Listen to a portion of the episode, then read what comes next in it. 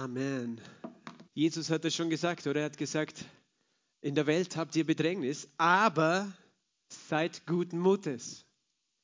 Aber seid guten Mutes, denn ich habe die Welt überwunden. Das hat Jesus gesagt, das glauben wir, oder? Jesus hat die Welt überwunden und er hat das nicht gesagt so, ja, aber ich, ich habe keine Probleme mehr, aber ihr schon, sondern so hat er es nicht gemeint, sondern wir dürfen mit ihm Überwinder sein. Und ich möchte auch heute nochmal zu Beginn, wenn wir in das Wort Gottes einsteigen, diesen Vers lesen, den ich das ganze Monat schon gelesen habe am Sonntag. In Offenbarung Kapitel 3, ab Vers 7 und Vers 8. Dem Engel der Gemeinde in Philadelphia schreibe, dies sagt der Heilige, der Wahrhaftige, der den Schlüssel Davids hat, der öffnet und niemand wird schließen und der schließt und niemand wird öffnen. Ich kenne deine Werke, siehe, ich habe eine geöffnete Tür vor dir gegeben, die niemand schließen kann. Denn du hast eine kleine Kraft und hast mein Wort bewahrt und hast meinen Namen nicht verleugnet. Halleluja. Jesus hat gesagt, er hat uns eine geöffnete Tür gegeben.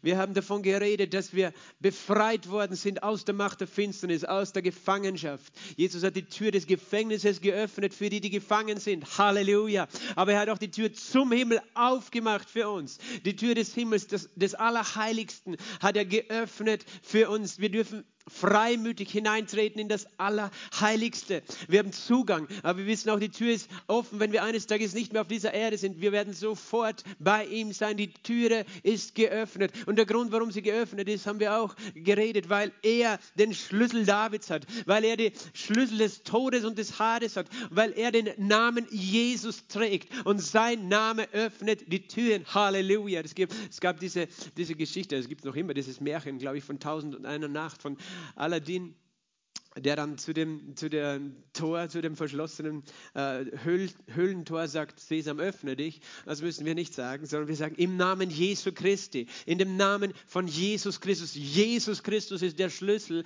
Davids. Er, ist, äh, er hat die Autorität, die Schlüssel Davids, den Namen, der über allen Namen ist. Wir haben auch davon geredet, dass Jesus diesen Schlüssel seinem äh, Jünger Petrus, stellvertretend uns allen letztlich, uns Gläubigen anvertraut haben, hat, denen, die ihn erkennen, die Schlüssel, dass wir diese Autorität gebrauchen dürfen, diesen Namen Jesu. Und ich möchte heute noch einmal weitergehen in, in diese Richtung, denn die Tür ist deswegen offen, weil da jemand ist, der den Schlüssel hat, der geöffnet hat, der geöffnet hat. Und das ist Jesus. Davon haben wir geredet. Aber ich möchte davon reden heute, dass es einen Schlüssel gibt, der damit zu tun hat, was in deinem Mund ist. Ich möchte dir sagen, der Schlüssel für die geöffneten Türen in deinem Leben ist der Name Jesus, aber der Schlüssel ist auch das, was aus deinem Mund hinauskommt. Und der Schlüssel ist das Wort Gottes aus deinem Mund, das Wort Gottes in deinem Mund. Der Schlüssel in deinem Mund ist sozusagen die Überschrift über meine Predigt, denn unsere Worte haben eine Kraft. Und Gott hat mich so daran erinnert, auch wieder äh, in den letzten Tagen. Und ermahnt auch, kann ich sagen, äh, das zu sprechen, was er spricht. Und nicht das zu sprechen, was ich sehe, sondern das zu sprechen, was ich nicht sehe. Ich gebe euch einen Vers auch, den ihr sozusagen als einen Schlüsselvers mitnehmen könnt in, äh, an diesem Tag. Und das ist im Römerbrief im fünften Kapitel äh, da wir, im vierten Kapitel, Verzeihung, Römer 4. Wir werden dann später auch noch länger äh, das, äh, diesen Text anschauen, aber jetzt nur mal vorweg als Schlüsselvers, sozusagen Römer 4, Vers 17, wie geschrieben steht, sagt Gott zu Abraham, ich habe dich zum Vater vieler Nationen gesetzt, vor dem Gott, dem er glaubte, der die Toten lebendig macht und das Nichtseiende ruft, wie wenn es da wäre. Noch einmal, Gott ist der Gott, der die Toten lebendig macht und das Nichtseiende das, was nicht ist, so ruft, als ob es da wäre. Halleluja. Das ist ein Schlüsselvers. Und das ist so wichtig. Gott erinnert uns daran. Ich möchte in diesem Kontext eine Geschichte lesen und diese Geschichte dann auch in diesem Zusammenhang mit euch betrachten. Und das ist aus, dem, äh, aus der Apostelgeschichte, aus dem zehnten Kapitel, neunten Kapitel. So. Ich muss immer auf meine Notizen schauen, sonst sage ich jedes Mal etwas anderes. Apostelgeschichte Kapitel 9 ab Vers 32 lese ich bis zum Ende. Es geschah aber, dass Petrus, indem er überall hindurchzog, auch zu den Heiligen hinabkam, die zu Lydda wohnten. Er fand aber dort einen Menschen mit Namen Aeneas, der seit acht Jahren zu Bett lag. Er war gelähmt und Petrus sprach zu ihm, Aeneas, Jesus Christus heilt dich. Steh auf und mach dir selbst dein Bett.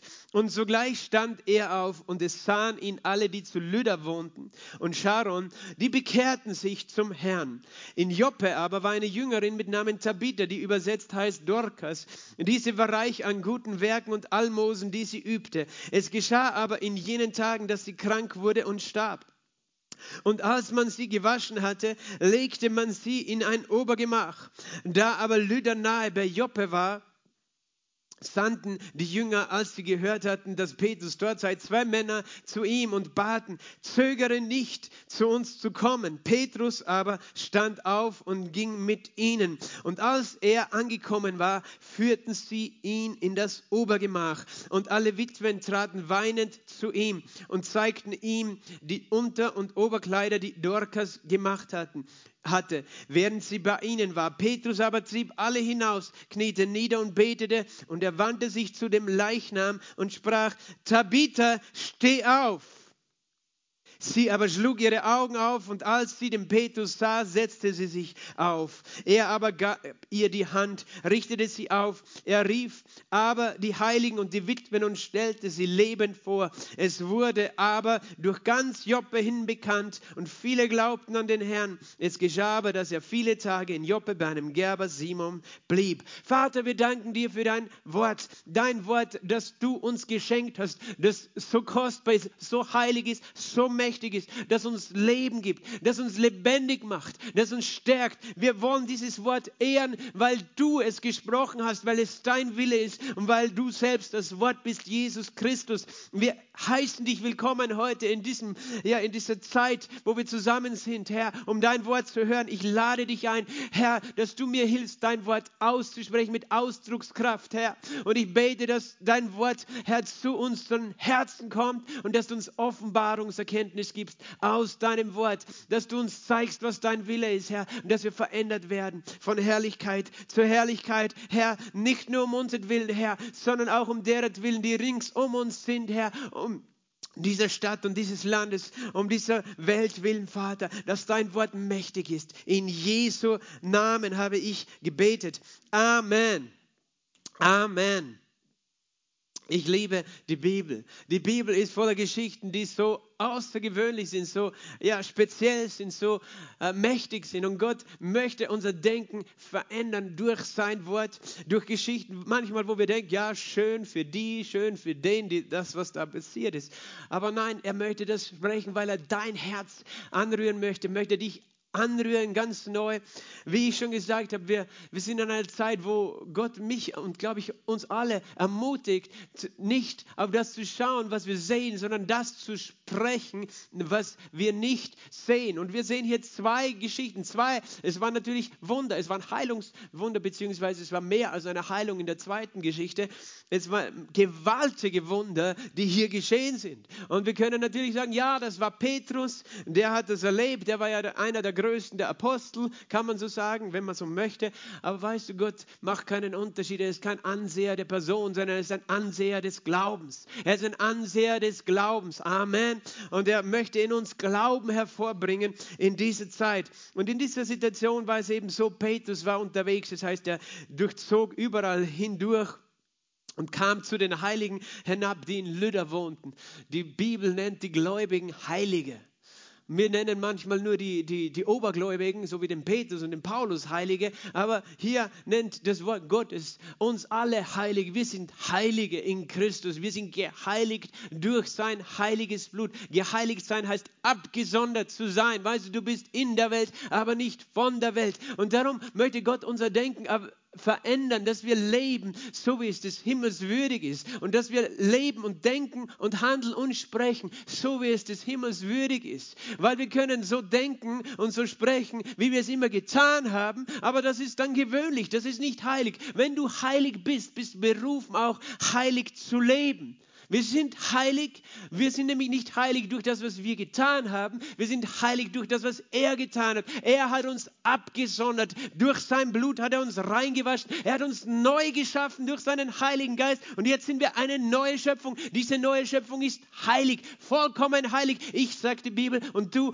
wir, die wir glauben, wir sind geschaffen in vollkommener Gerechtigkeit und Heiligkeit. Denn Christus ist uns geworden. Weisheit von Gott, Gerechtigkeit, Heiligkeit und Erlösung, weil er unsere Heiligkeit ist. Weißt du, er ist vollkommen heilig. Er war nie irgendwie in seinem Charakter irgendwo beschmutzt oder fehlbar. Er war vollkommen heilig, aber er schenkt dir seine Heiligkeit. Er rechnet es dir zu. Er hat dich bekleidet mit dem Kleid der Gerechtigkeit, aber auch der Heiligkeit.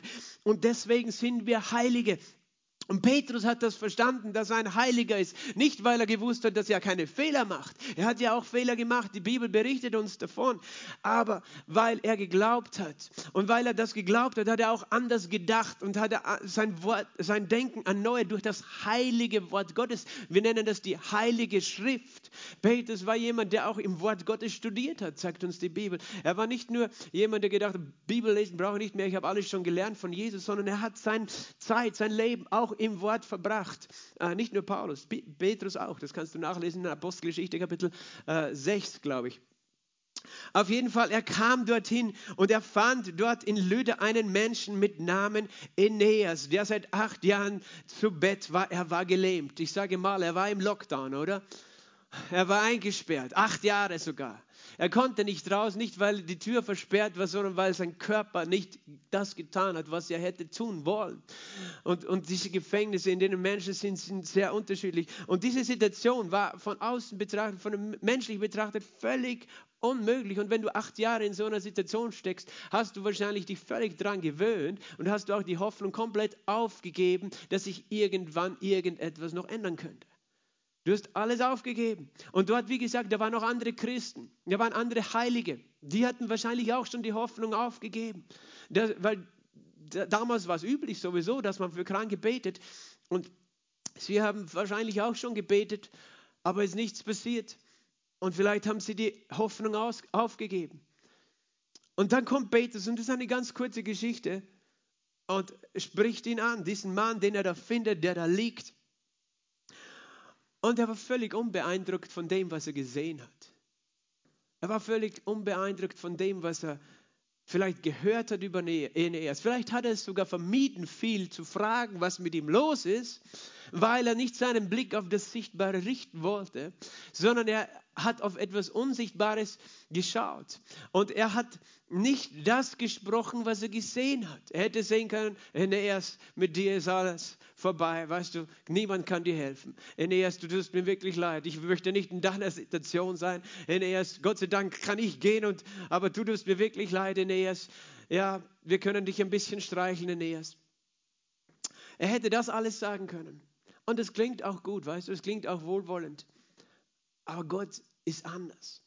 Gott ist anders. Weißt du, manchmal wollen wir von Gott einfach nur gestreichelt werden in unserer Situation. Wir wollen ein bisschen, äh, dass er mit unserer Selbstmitleidsparty als Gast dazukommt und auch äh, damit feiert, weil, weil wir wollen ihn überzeugen, dass es für uns wirklich keine Hoffnung gibt, oder? Manchmal wollen wir Gott überzeugen, für, nein Gott, für mich gibt es keine Hoffnung, für diese Situation gibt es keine Hoffnung. Aber Gott ist nicht so. Gott ist größer. Er will dich überzeugen, dass es Hoffnung gibt. Weißt du, und Gott ist der Gott, dem Abraham glaubte, der die Toten lebendig macht und das Nichtseinende ruft, als ob es da wäre. Halleluja. Und an diesen Gott glaubte auch Petrus. Und Petrus hat nicht das gesprochen, was er gesehen hat, sondern hat etwas gesprochen, was er gar nicht sehen konnte vorher mit seinen physischen Augen. Aber ich bin überzeugt, er hat es in seinem Herzen gesehen. Er hat Folgendes gesagt, Aeneas, Jesus Christus heilt dich. Weißt du, das, das hätte Aeneas vielleicht zuerst äh, selbst versucht zu, zu, glauben, aber er hat sich gedacht, nein, er heilt mich nicht. Er heilt mich nicht, weil ich liege noch immer krank da. Aber Petrus hat gesagt, Jesus Christus heilt dich.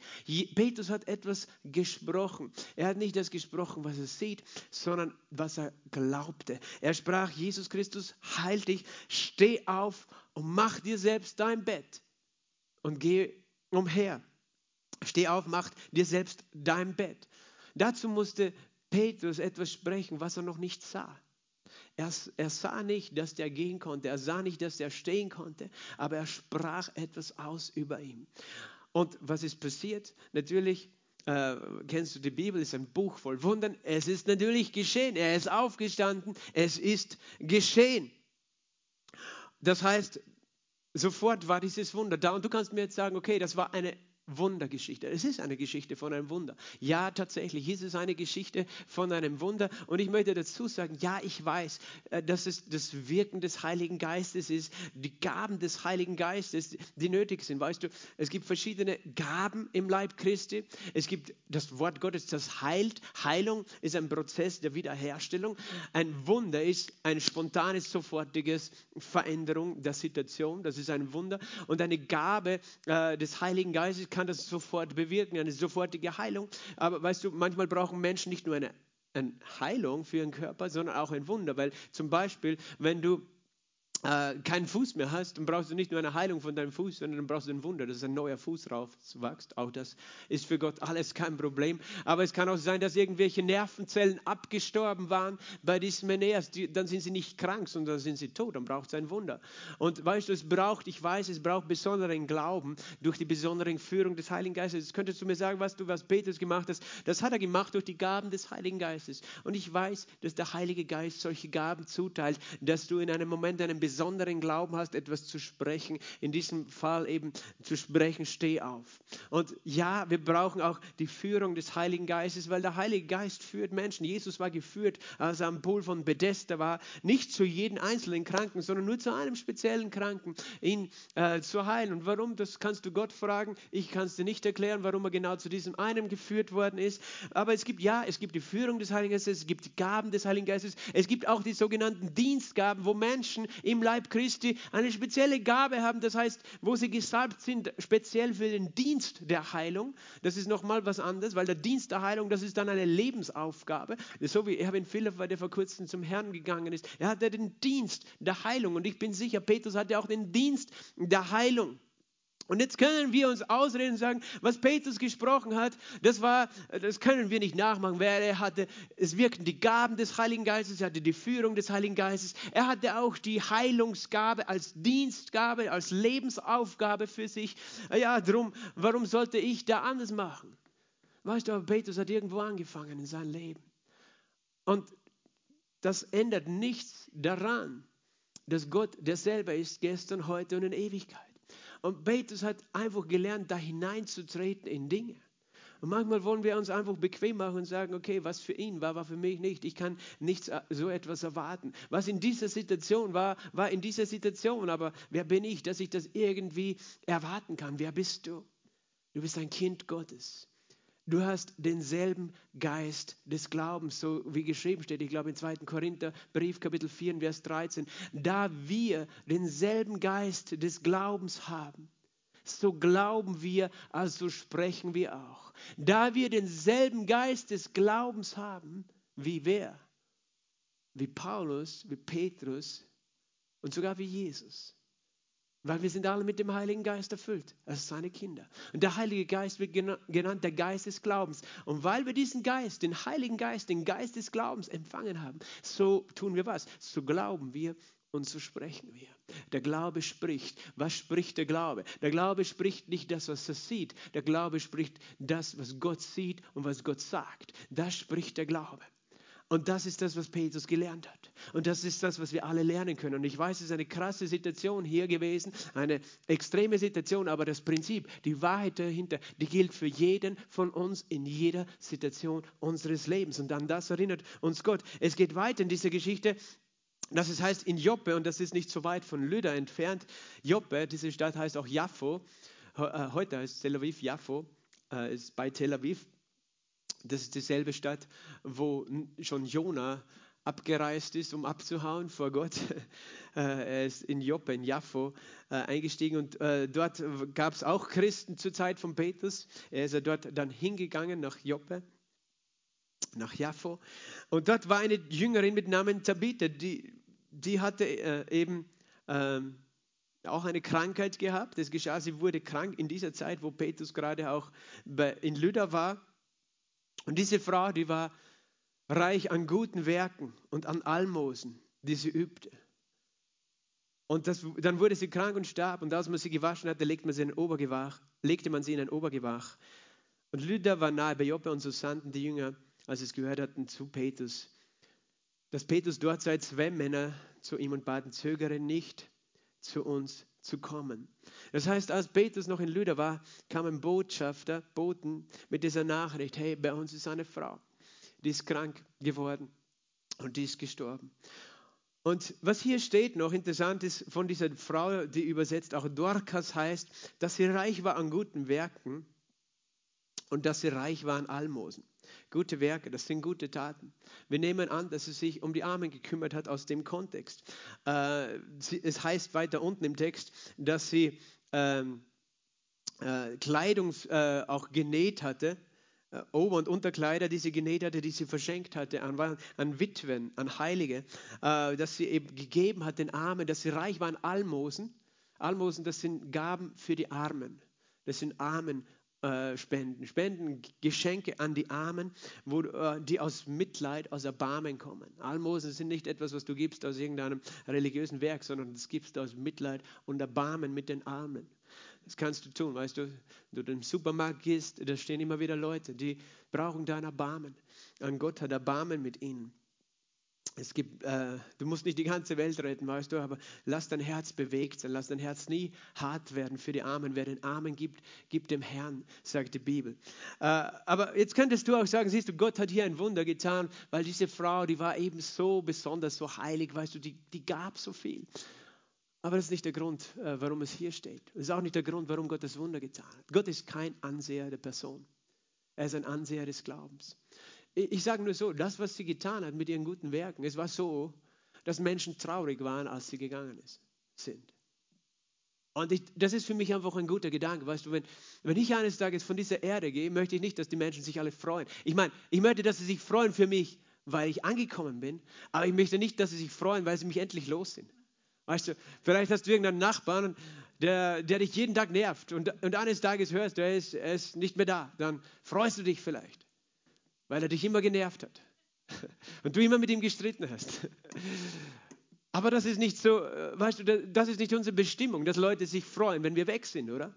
Ich meine, wir sollten uns Gläubige uns freuen, wenn wir zum Herrn gehen.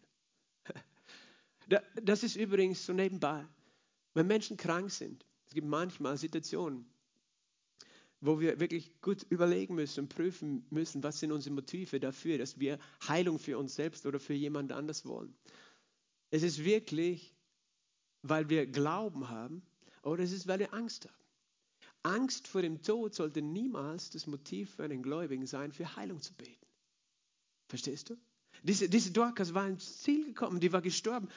Weißt du, das ist ja das beste Ort, wo du sein kannst. Wenn wir aus Angst vor dem Tod für Kranke beten oder eben für unsere eigene Heilung, ich sage dir was, Angst ist nicht Glaube, ist das falsche Motiv.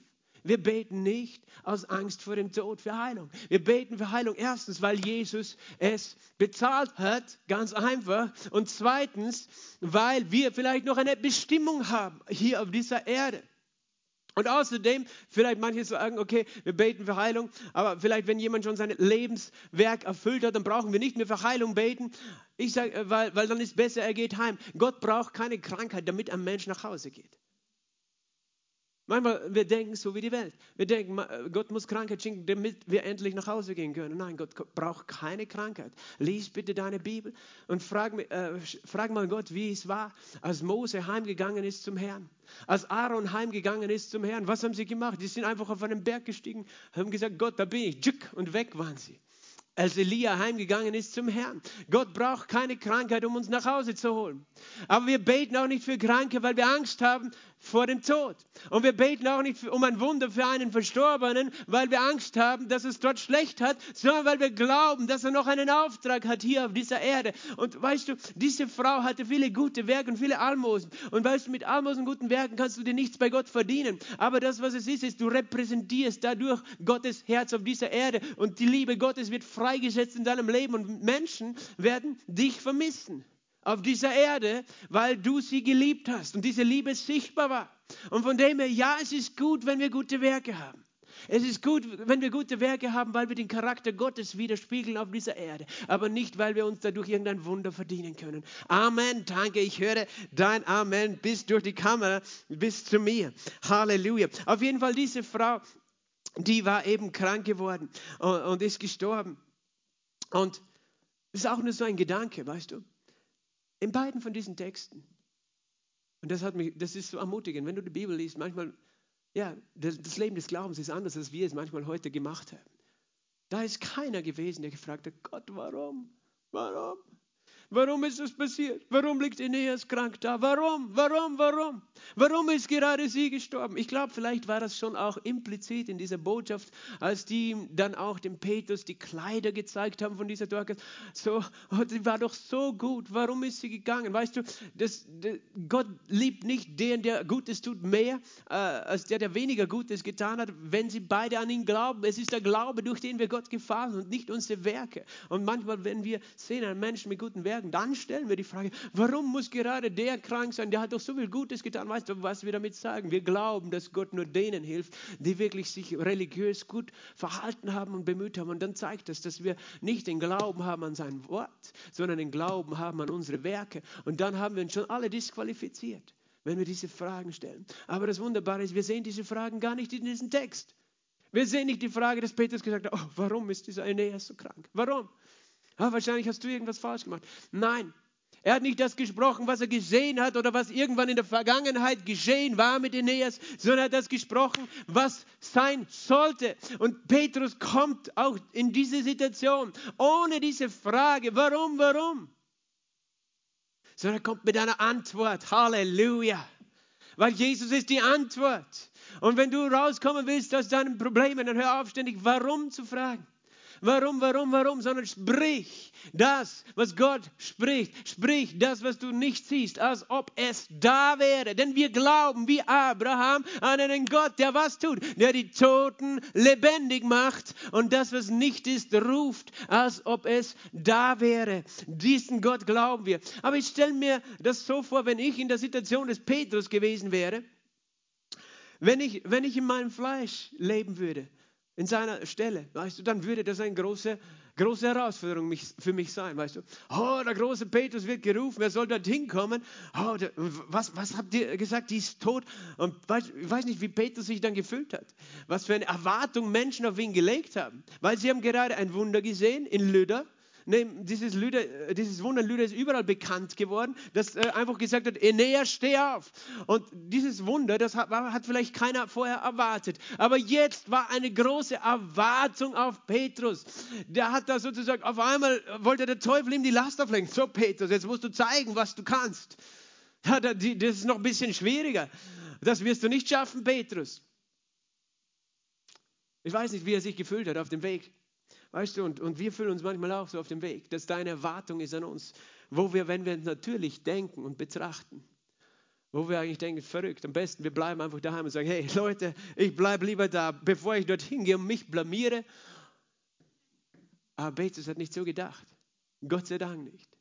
Weil sein Vertrauen nicht auf ihn selbst mehr war. Er war frei von sich selbst. Sein Vertrauen war nicht auf seine Kraft, nicht auf seine Person, nicht auf seinen eigenen Charakter. Sein Vertrauen war auf den, der größer war in ihm als der in dieser Welt. Halleluja, Halleluja, Halleluja. Ich sage Halleluja. Und weißt du, sonst glaube ich, wäre Petrus gleich zu Hause geblieben. Weil wenn mich jemand ruft zu, zu einem Toten, weißt du, dann weiß ich nicht. Menschlich gesehen würde ich sagen, pff, ruf wen anderen. Wer mir nicht, dass ich den Toten auferwecken kann.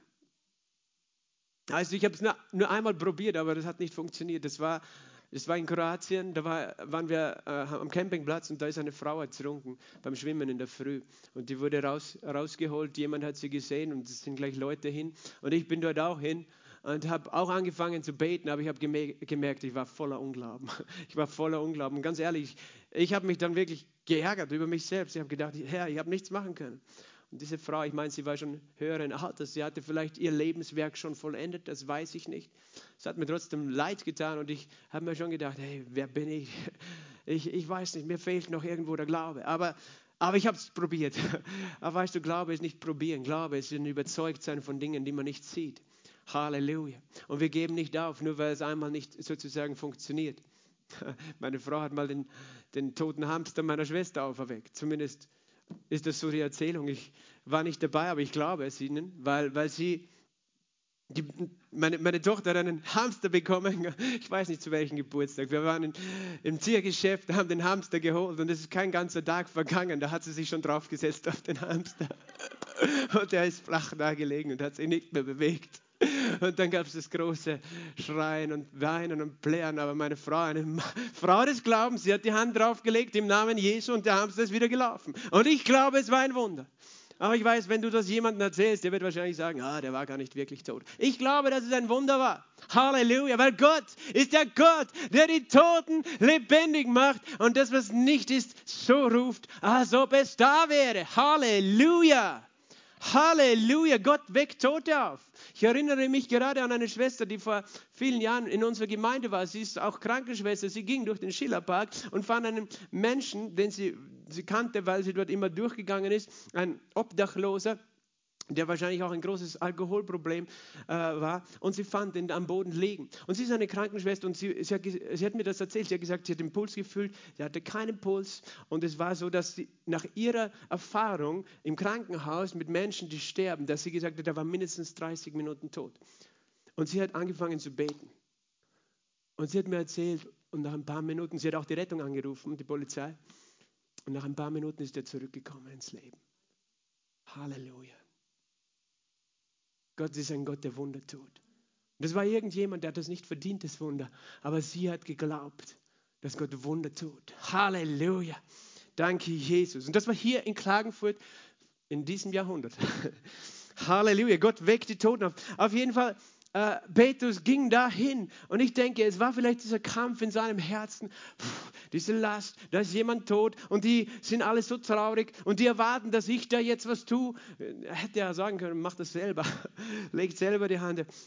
Aber er wusste, wem er glaubte und er ging und machte sich auf diesen Weg. Und ich, weißt du, wenn wir glauben, dann ist es wichtig, dass wir sprechen. Und ich kann mir vorstellen, dass Petrus auf den ganzen Weg gesprochen hat der gesagt hat, ich werde dorthin gehen und ich werde meine Hand auf sie legen und sie wird auferstehen. Ich weiß wieder, weißt du, eine Totenauferweckung braucht ein dreifaches Wunder. Es braucht eine Heilung von der Krankheit, die ursprünglich da war, an der sie gestorben ist. Es braucht ein, eine Gabe der Wunderwirkung sozusagen. Ähm, dass das, der Geist wieder zurückkommt in diesen Körper und das Herz wieder zu schlagen beginnt. Und es braucht auch die Gabe des besonderen Glaubens, weil du machst es nicht einfach mit natürlichem Glauben sozusagen, mit allgemeinen Glauben. Was meine ich mit besonderen Glauben? Der Glaube, wo der Heilige Geist in diesem Moment dir diesen Glauben sprich, äh, schenkt, wo du absolut überzeugt bist, ich spreche, das wird jetzt passieren. Diese drei Gaben wirken hier zusammen, die Gaben des Heiligen Geistes. Auf jeden Fall aber doch, weißt du, unser Gedanken, unser Herz ist so beschäftigt mit den Dingen dieser Welt, mit den Gedanken dieser Welt, mit dem, was alle denken, was wir einfach gewohnt sind, was normal ist. Und da müssen wir unser Herz bewahren, da müssen wir unser Herz trainieren. Und deswegen sprechen wir den Glauben. Und wir sprechen den Glauben nicht nur einmal, sondern wir sprechen den Glauben fortlaufend. Petrus, ich, ich stelle mir das einfach so vor, es steht nicht im Text, aber vielleicht musste er das auch tun mit seinen eigenen Gedanken, sagen, ich gehe dorthin. Und dann hat er noch gefragt, wie hieß, wie heißt die Frau? Dann hat er gehört, die heißt Tabitha. Und er erinnerte sich. Es ist lustig, dass er dabei war bei einer Totenauferweckung von Jesus, wo das mit den Talita geheißen hat, äh, geheißen hat, also fast gleich. Talita, komm, hat Jesus damals gesagt, Mädchen, ich sage dir, steh auf. Äh, und äh, da war er dabei und jetzt hört er, da ist eine Tabitha. Und äh, er war dabei, wie Jesus diese auferweckt hat und Jesus dort hingegangen ist und zu dem Mann gesagt hat, fürchte dich nicht, glaube nur. Dieser Synagogenvorsteher, das kannst du nachlesen in Markus 5, der Jesus geholt hatte. Und äh, der Jesus rufen hat lassen mit, mit der Bitte eben, Jesus komm. Und dann ist noch eine Frau mit Blutfluss in den Weg gekommen, die auch unbedingt ihre Heilung empfangen wollte. Auch die, diese Frau war eine Frau des Glaubens, sie hat gesprochen, was sie noch nicht einmal gesehen hat. Sie sagte bei sich selbst fortwährend, wenn ich nur sein Gewand berühre, werde ich geheilt werden. Wenn ich nur sein Gewand berühre, werde ich geheilt werden. Wenn ich nur sein Gewand berühre, werde ich geheilt werden. Der Glaube spricht das, was er noch nicht sieht. Er ruft das, was nicht ist, als ob es schon da wäre. Und das ist das, was wir lernen müssen, wir alle. Wir sind in dieser Welt, aber nicht von dieser Welt. Wir fangen an zu sprechen, was wir noch nicht sehen. Und reden nicht immer von dem, was wir sehen, weil das wird nur schlimmer. Gott sprach, es werde Licht und es wurde Licht. Gott sei Dank hat er das gesagt, weil er sah die Finsternis. Stell dir vor, er hätte gesagt, boah, so finster. Dann wäre es noch finsterer geworden. Ich weiß nicht, ob das möglich gewesen wäre. Boah, so ein Chaos. So finster und so ein Chaos. So sprechen wir in dieser Welt. Wir Menschen denken uns nichts dabei.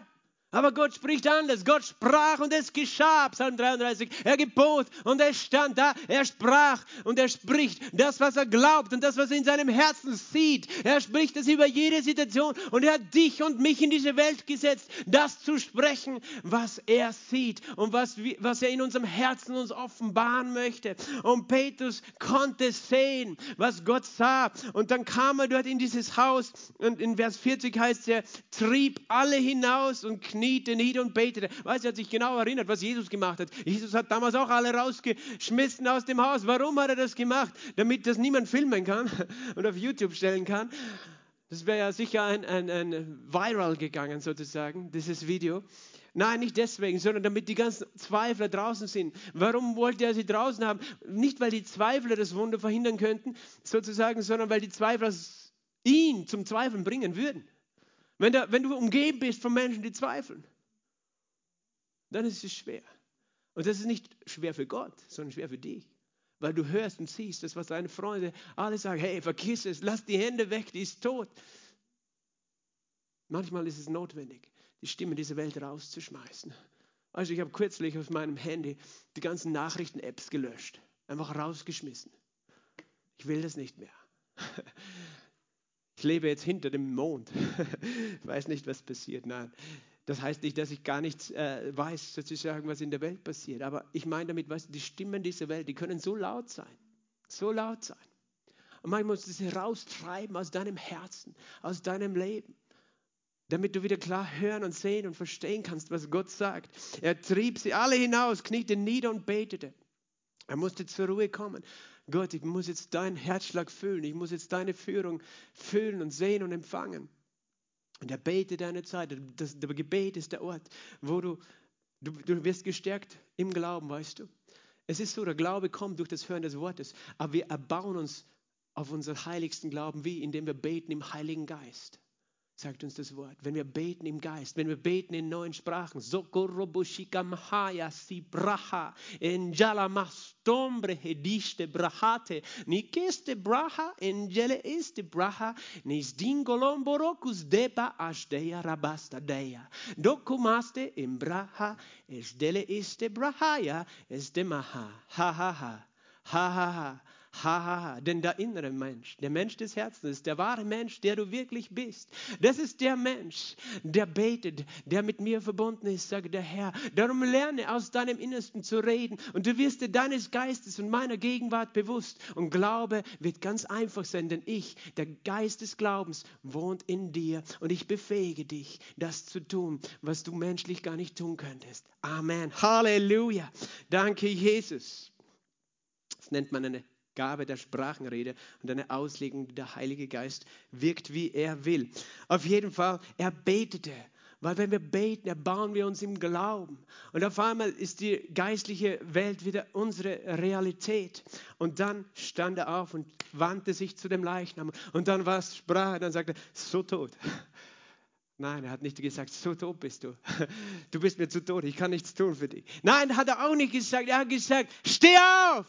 Er sprach das, was er nicht sah, sondern das, was er glaubte in seinem Herzen.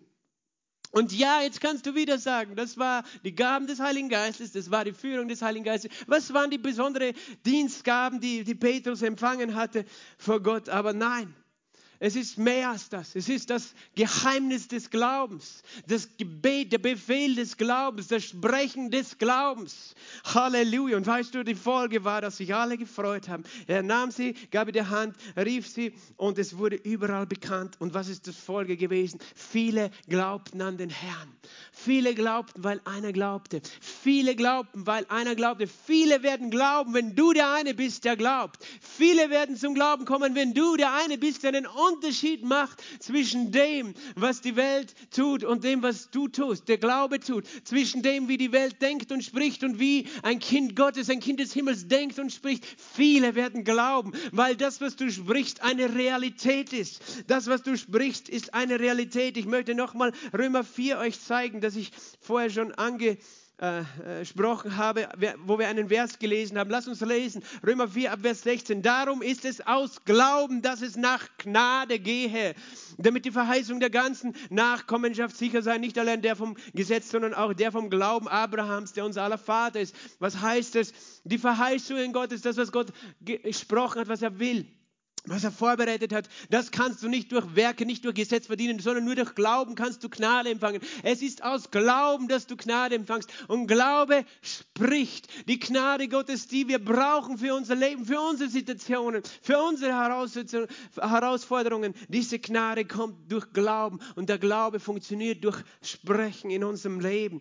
Halleluja. Wir haben denselben Glauben wie Abraham, der unser aller Vater ist. Er ist das Vorbild des Glaubens. Er hatte den Bund des Glaubens. Glaubens schon vor vielen tausenden Jahren. Vor dem Gott, dem er glaubte, der die Toten lebendig macht und das Nichtseinende ruft, als ob es da wäre. Das ist der Gott, dem Abraham glaubte. Das ist der Gott, dem Petrus glaubte. Das ist der Gott, dem ich glauben will. Und du auch. Weißt du, das ist der Gott, nicht ein Gott, der nichts tun kann, nicht ein Gott, der ohnmächtig ist, sondern ein Gott, der die Toten lebendig macht. Und das, was nicht ist, Halleluja, merke dir das. Gott ruft das, was nicht ist, als ob es da wäre. Und wenn du etwas möchtest in deinem Leben, was noch nicht ist, dann rufe es wie Gott, als ob es da wäre. Gott nannte Abraham, Abraham, du bist ein Vater großer Nationen. Und Abraham hatte noch nicht ein Kind, aber Abraham nannte sich selbst so. Ich bin ein Vater vieler Nationen. Er rief das, was nicht ist, als ob es da wäre. Und du und ich sind bestimmt, mit derselben Salbung zu, zu dienen und zu glauben. Das, was nicht ist, rufen wir. Halleluja, Halleluja. Halleluja. Abraham, Vers 18, äh, der gegen Hoffnung auf Hoffnung hingeglaubt hat. Der gegen Hoffnung auf Hoffnung hingeglaubt hat. Gegen Hoffnung, entgegen jeder menschlichen Hoffnung, jeder Möglichkeit im natürlichen Leben eine Hoffnung zu haben. Was tat er entgegen der Hoffnung? Glaubt er auf Hoffnung, auf die göttliche Erwartung, auf die Erwartung, dass das, was Gott gesagt hat, zustande kommen wird würde, damit der Vater vieler Nationen wäre, wie gesagt wird, nach dem, was gesagt wird. Warum hat er eine Hoffnung? Weil er wusste, was gesagt ist. Und wenn du weißt, was gesagt ist im Wort, hast du eine Hoffnung, hast du eine Erwartung. Was tust du? Entgegen der Hoffnung dieser Welt hoffst du gemäß dem Wort Gottes. Und das ist, was Abraham getan hat. Und das ist, was Petrus getan hat. Entgegen der Hoffnung. Wir stehen entgegen der menschlichen Hoffnung. Aber wir haben eine göttliche Hoffnung. Hoffnung ist die Erwartung, dass du die Verheißung, die du jetzt glaubst, glaube es jetzt. Hoffnung erwartet, dass das, was der Glaube jetzt schon hat, in Zukunft offenbar wird. Halleluja. Und dann, und nicht schwach im Glauben sah er seinen eigenen schon erstorbenen Leib an, da er fast 100 Jahre war, alt war und das Absterben des Mutterleibes der Sarah. Das heißt, er war nicht schwach im Glauben, er sah seinen eigenen Leib an. Mir tut da die Elberfelder ein bisschen leid. Ich weiß nicht, was die Übersetzer sich da gedacht haben, weil da steht ein Wort, das heißt nicht. Das ist in den anderen Übersetzungen, in der Luther, in der Schlachter richtig übersetzt. Das haben sie hier einfach ausgelassen.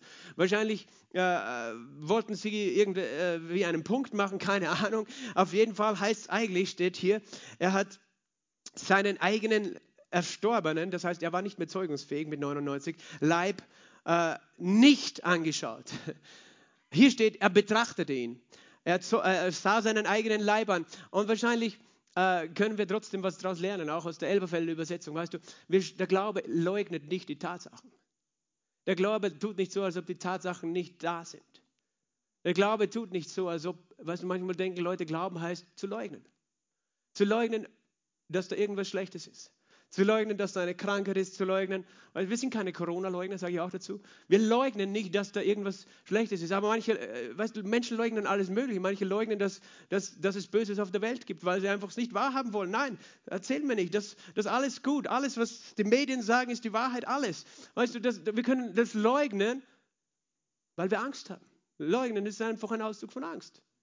Weil wir Angst haben vor der Wahrheit.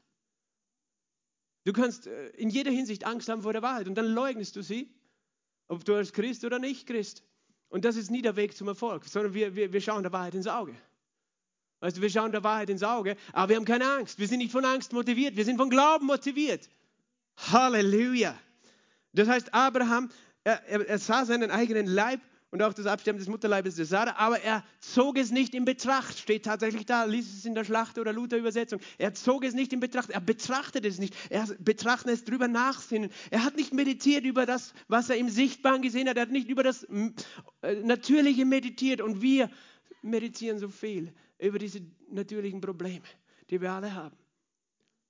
Aber das ist nicht der Weg des Glaubens, sondern der Weg des Glaubens meditiert über das, was Gott gesagt hat. Über das, was Gott gesagt hat, was die Wahrheit ist. Halleluja. Und das heißt, und er sah sogar das Absterben des Mutterleibes des Halle, Vers 20, er zweifelte nicht durch Unglauben an der Verheißung Gottes, sondern wurde gestärkt im Glauben. Er zweifelte nicht durch Unglauben, wir zweifeln so gern. Zweifeln heißt, du hast zwei Urteile, du hast Glauben in dir, ja, ich will das glauben, und zugleich hast du Zweifel, Unglauben, zwei Urteile. Du sagst, ja, ich glaube, dass Gott es kann. Nein, er kann es nicht. Ja, er kann es. Nein, er kann es nicht. Er liebt mich, er liebt mich nicht. Er liebt mich, er liebt mich. Hey, er liebt dich. Halleluja, das ist die Antwort. Wenn du das Gänseblümchen zupfst, am Schluss wird immer rauskommen, Gott liebt dich und weil er dich liebt, wird er es auch tun. Halleluja. Und deswegen zweifeln wir nicht, weil Gottes Ja ein Ja ist. Aber ja, es ist manchmal ein Kampf, wo wir uns dem stellen müssen, dass wir wissen, wir haben zwei Urteile in uns. Und das ist dann nicht, das Problem ist dann nicht bei Gott, sondern das Problem ist in uns, dieser Kampf in unserem Herzen, wo wir gefordert sind, wirklich den Glauben zu stärken und den Unglauben verhungern zu lassen, wie ein Löwe, ein Löwe, dem du nichts mehr fütterst, weißt du. Am Anfang ist er vielleicht noch gefährlich, weil er, weil er so hungrig ist, aber irgendwann wird er so schwach, dass er dir nichts mehr tun kann. Halleluja. Wie wurde er gestärkt im Glauben? Der Abraham, indem er Gott die Ehre gab. Halleluja. Was tust du? Du betest Gott an, du preist ihn. Petrus war auf dem Weg nach, äh, nach Joppe und pries Gott. Gott, du bist mächtig. Gott, du bist groß. Du preist ihn. Halleluja. Ich glaube, Andrew Womack erzählt auch diese Geschichte von seinem Sohn, der, ich glaube, war es in einem Unfall oder auf eine andere Art und Weise auf jeden Fall gestorben war. Sein Sohn war tatsächlich, ich glaube, fünf Stunden insgesamt tot. Und er bekam den Anruf, dass er verstorben war.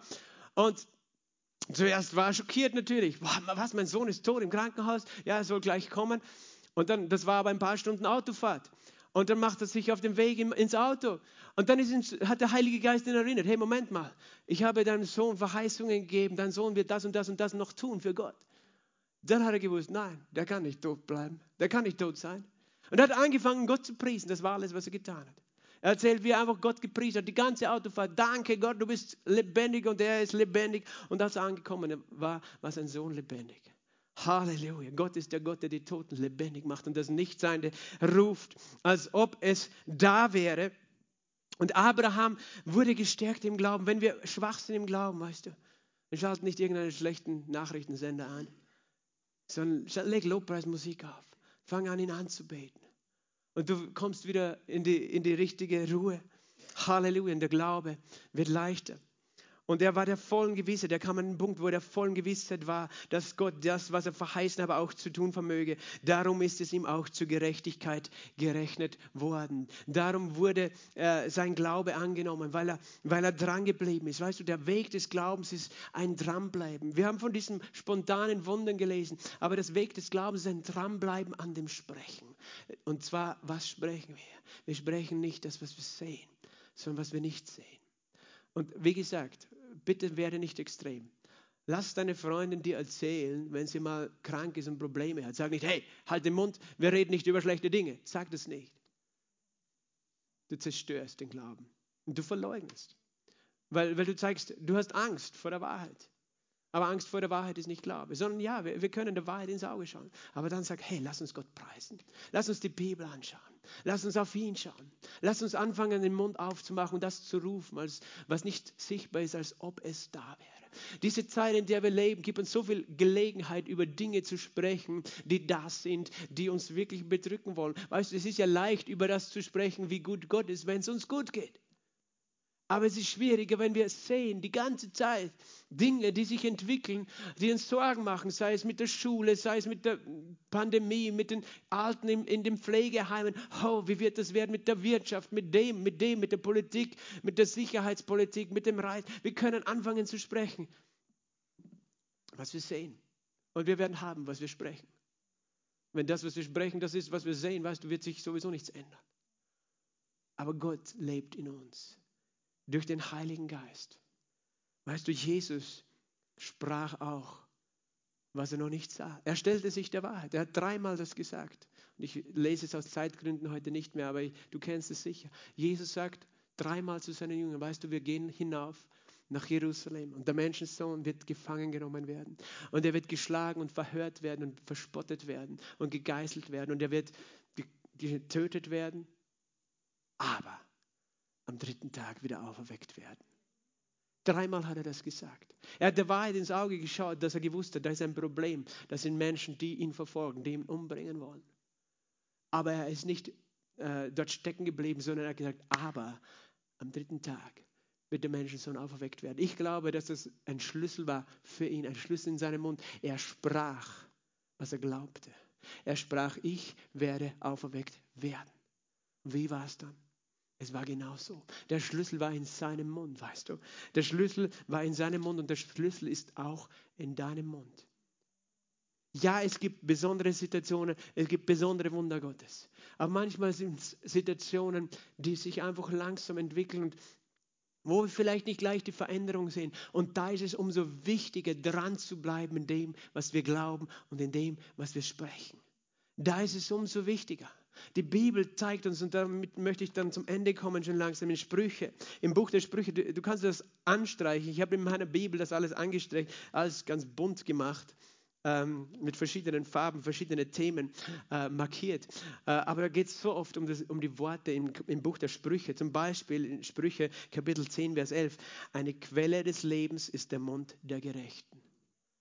Aus deinem Mund kommt Leben, wenn du es sprichst, wenn du Leben sprichst. Eine Quelle des Lebens ist, die, äh, ist, der Mund des Gerechten. Vers 20, auserlesenes Silber ist die Zunge des Gerechten. Deine Zunge ist wie Silber und Silber ist in der Bibel ein, ein Symbol für die Erlösung.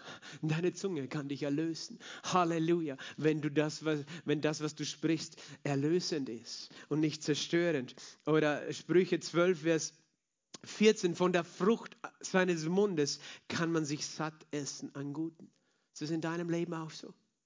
Dass das, was aus deinem Mund kommt, Gutes ist.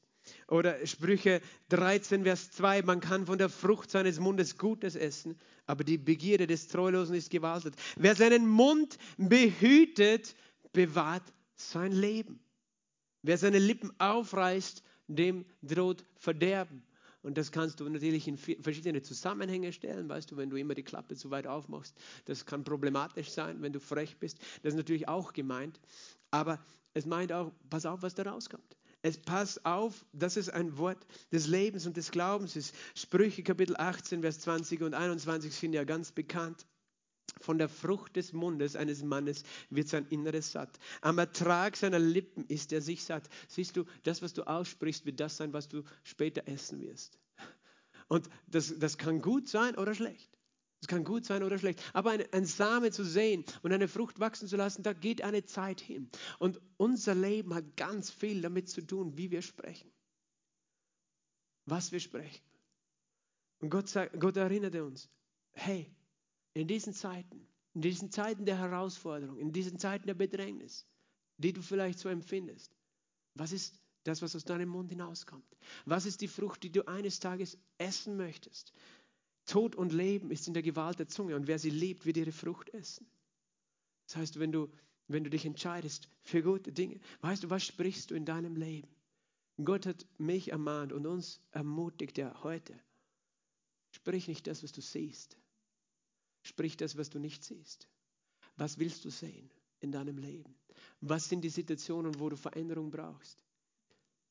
Glaubst du an den Gott, der das Tote lebendig macht? Das, was nicht ist, ruft, als ob es da wäre.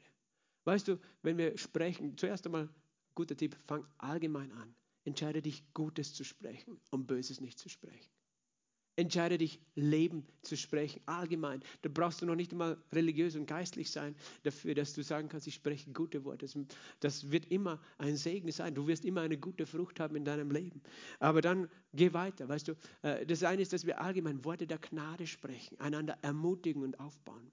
In deiner Beziehung. Das, was du sprichst, wirst du ernten. In jeder Beziehung mit deinen Kindern, mit deinen Eltern, mit deinen Geschwistern, mit Freunden. Das, was du sprichst, wirst du ernten. Wenn du Gnade sprichst, wirst du Gnade ernten. Manche Menschen sagen, ich bin so allein, niemand mag mich. Weißt du, fang an, Worte des Lebens über andere Menschen auszusprechen und du wirst es ernten. Du wirst gute Beziehungen ernten. Was sprichst du noch? Du sprichst im Speziellen Gottes Worte, Gottes Verheißungen, das, was er gesagt hat. Dazu musst du das Wort studieren, egal in welchem Bereich deines Lebens. Wenn Krankheit das Thema ist für dich, dann studiere das Wort. Studiere das Wort, unterstreiche es, lerne es auswendig, fange es an zu sprechen. Ich werde nicht sterben, sondern ich werde leben. Gott ist mein Heiler und mein Arzt. Durch die Wunden Jesu bin ich geheilt. Ich bin losgekauft von dem Fluch des Gesetzes. Ich werde lange leben und gesund sein und fröhlich dabei. Halleluja. Sprich die Verheißungen Gottes. Sprich Leben aus, dort wo du tot siehst. Wenn du den Tod vor deinen Augen hast, was sprichst du dann aus? Das Leben Gottes. Denn der Geist Gottes wohnt in dir. Wenn du etwas siehst, äh, etwas haben möchtest, was du nicht sehen kannst, dann fangst du an, es zu sprechen. Und jetzt verstehst du mich nicht falsch. Weißt du, wir, wir machen das nicht als Zauberformel so, ich spreche morgen, bin ich Millionär, äh, weil, weil, du habgierig bist. Aber ganz ehrlich, wenn du immer sprichst, oh, ich werde immer arm bleiben, wirst du immer arm bleiben. Und es gibt Leute, die sagen, hey, ich werde mal reich sein. Ich werde mal Millionen haben. Nicht, weil ich gierig bin, sondern einfach, weil ich gerne segnen möchte und, und reisen möchte, was auch immer. Sprich im Glauben. Jetzt sagst du, ich bin ein Wohlstandsprediger. Na, ich bin ein Prediger des Wortes Gottes, weil dein Glaube hat eine Kraft. Und weißt du, ja, Gott schaut auf unsere Motive. Und Gott möchte, dass wir im Einklang mit seinem Wort sind. Aber das ist das, was deine Aufgabe ist, da hineinzukommen. Sprich, lebe über den Tod. Sprich das, was nicht ist, als ob es da ist. Weißt du, du könntest jetzt sagen, oh, wenn das Jahr so schlecht schon anfängt mit Lockdown, wie wird es noch werden? Ich sage, das wird ein gutes Jahr werden. Halleluja. Denn die Türe ist offen und der Schlüssel ist in unserem Mund. Halleluja. Und Gott wird noch weitere Türen, das heißt Möglichkeiten, Gelegenheiten des Segens öffnen für dich und für mich. Wir sprechen gute Worte. Und zuletzt, was ist das? Wie können wir unseren Mund noch zu einem Werkzeug Gottes machen, das es Leben bringt? Es ist der Heilige Geist. Weißt du, es sind die Worte des Heiligen Geistes. Darum bete ich so gerne in Sprachen, weil ich weiß, wenn er mir mir Worte gibt, die ich ausspreche, diese Worte werden gut sein. Diese Worte werden lebendig sein. Gott verschwendet nicht seine Worte. Mokore bese mako, eneste braha, inisti bele indoropos de braha, engelekiri iste praia. Jedes Wort aus Gottes Mund hat Kraft und bringt hervor, wozu er es gerufen hat. Amen. Amen. Der Schlüssel ist in deinem Mund. Glaubst du das mit mir? Wenn ich, wenn ich dich jetzt sehen würde, würde ich sagen, lass uns aufstehen. Du kannst es trotzdem tun, darfst auch sitzen bleiben. Das Lowpress-Team kommt jetzt nochmal auf die Bühne. Und wir wollen einfach dem Herrn danken und dem Herrn glauben und unsere Lippen ihm neu weihen, weißt du? Es ist, es ist wirklich diese Zeit. Manchmal sagen wir, das Fleisch, das Fleisch ist so eine Herausforderung. Weißt du, das Fleisch ist oft die größte Herausforderung hier in deinem Mund, deine Zunge, dieses Fleisch zu zähmen.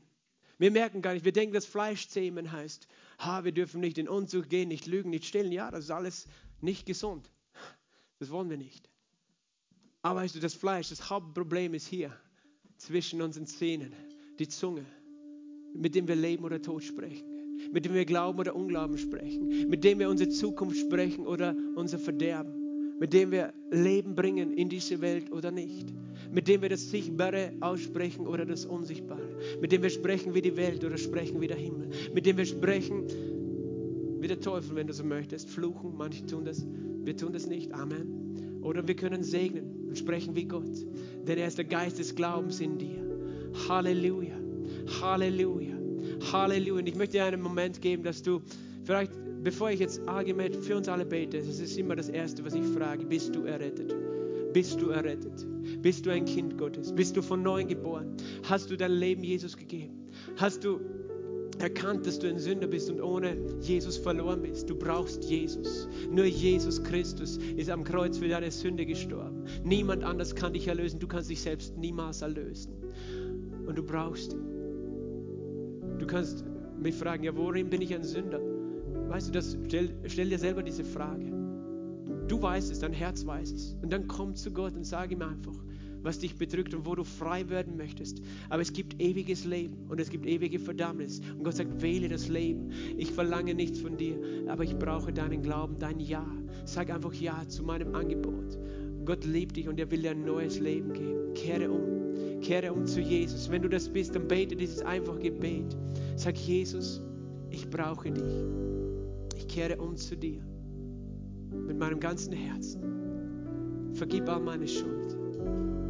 Danke, dass du ans Kreuz gegangen bist für mich. Danke, dass du dein Blut vergossen hast für mich. Du bist auferstanden am dritten Tag und du lebst. Sei mein Herr und sei mein Erlöser. Danke, dass du mich annimmst als dein Kind. Amen. Wenn du das im Glauben gesprochen hast, ist es dein. Denn mit dem Herzen wird geglaubt zur Gerechtigkeit und mit dem Mund gesprochen zum Heil. Ich möchte jetzt für uns alle beten, dass wir uns wirklich überlegen, was sprechen wir so den ganzen Tag? Was haben wir gesprochen in den letzten Tagen, Wochen, Monaten? Und was wollen wir eigentlich sehen in diesen Monaten, Wochen, Tagen, Jahren, die vor uns liegen? Lass uns umkehren zu seinem Wort. Lass uns ganz neu unsere Zunge ihm weihen. Jesaja stand vor dem Thron Gottes in einer Vision und er sagt: Weh mir, ich habe unreine Lippen und in einem Volk unreiner Lippen lebe ich. Er hat erkannt, dass so viel aus seinem Mund herausgekommen war, das zerstörerisch war, das nicht Glaube war, nicht Hoffnung war. Und der Engel kam mit einer Kohle vom Altar und berührte seinen Mund und er war gereinigt. Das ist das Feuer, das Jesus für uns schon getragen hat. Er reinigt uns, aber er gibt uns die Gnade, die Gnade des Heiligen Geistes, mit Augen des Glaubens zu sprechen. Ich möchte beten für uns alle. Vater, ich danke dir. Ich danke dir für den Heiligen Geist. Heiliger Geist, du bist der Geist des Glaubens. Du bist der Geist des Glaubens. Du bist derselbe Geist des Glaubens, der Jesus befähigt hatte, im Glauben zu sprechen und aufzustehen aus dem Toten, indem er dein Wort gesprochen hat. Du bist derselbe Geist des Glaubens, an dem Petrus geglaubt hat, der ihn erfüllt hat, als er gesprochen hat. Eneas, Jesus Christus heilt dich, als er gesprochen hat. Tabitha, steh auf. Halleluja. Du bist derselbe Geist des Glaubens, Heiliger Geist, der heute hier gegenwärtig ist. Du bist derselbe Geist des Glaubens, der in uns ist, der uns befähigt mit seiner Gnade. Halleluja. Danke, dass du unsere Lippen reinigst von den Worten dieser Welt, dass du unsere Augen reinigst von den Gedanken dieser Welt, dass du uns betrachten lässt, deine Herrlichkeit und deine Ziele, deine Worte und deine Verheißungen. Denn du änderst dich nicht. Lass, lass uns sein wie Abraham, der entgegen Hoffnung auf Hoffnung geglaubt hat und gesprochen hat und dir die Ehre gegeben hat. Herr, wir entscheiden uns zu glauben. Herr, wir entscheiden uns zu glauben an dich, den guten, wunderbaren Gott, der wunderbare Pläne hat für jeden Einzelnen. Wir entscheiden uns zu sprechen, was wir glauben. Wir entscheiden uns, Worte des Lebens zu sprechen. Und wir sprechen Leben über den Tod. Halleluja, in dem Namen Jesu. Und ich spreche in dem Namen Jesu Christi. Vielleicht bist du da und aus irgendeinem Grund liegst du länger schon im Bett, so wie Aeneas in dieser Geschichte, der nicht raus konnte aus dem Gefängnis seiner Krankheit. Und vielleicht ist es nicht einmal eine Lähmung, aber einfach eine andere Situation. Vielleicht ist es sogar Corona und du bist seit Wochen schon gequält von dieser Krankheit. In dem Namen Jesu Christi spreche ich, Jesus Christus heilt dich. In dem Namen Jesu steh auf und mach dir dein Bett. In dem Namen Jesu. Vielleicht ist etwas gestorben in deinem Leben, in deiner Ehe, in deiner Familie. Mokora Bahaya, Sebranda, Vaso Bashende, Estem Brahaya, Jelemisto Brahaya, Inje Mastombre Kishe Brahaya. Und ich will neues Leben bringen. Ich will neues Leben bringen in deine Familie. Da, wo du denkst, es ist alles gestorben. Es ist alles gestorben. Ich spreche Leben in dem Namen Jesu. In dem Namen Jesu soll lebendig sein die Beziehung zu deinem Ehepartner. Dem Namen Jesu sollen deine Kinder erweckt sein für den Glauben. Erweckt sein für den Glauben. In dem Namen Jesu. Korra Mahaya. Danke, Jesus. Danke, Jesus. Komm, Heiliger Geist. Komm, Heiliger Geist. Fall herab auf jeden einzelnen Zuseher jetzt. Fall herab, Heiliger Geist, und erfülle du. Halleluja. Und setze frei. Halleluja. Wir schütteln ab all die Lügen dieser Welt. Halleluja. Und wir loben dich und wir preisen dich. Halleluja, denn du bist würdig, Jesus. Amen. Amen.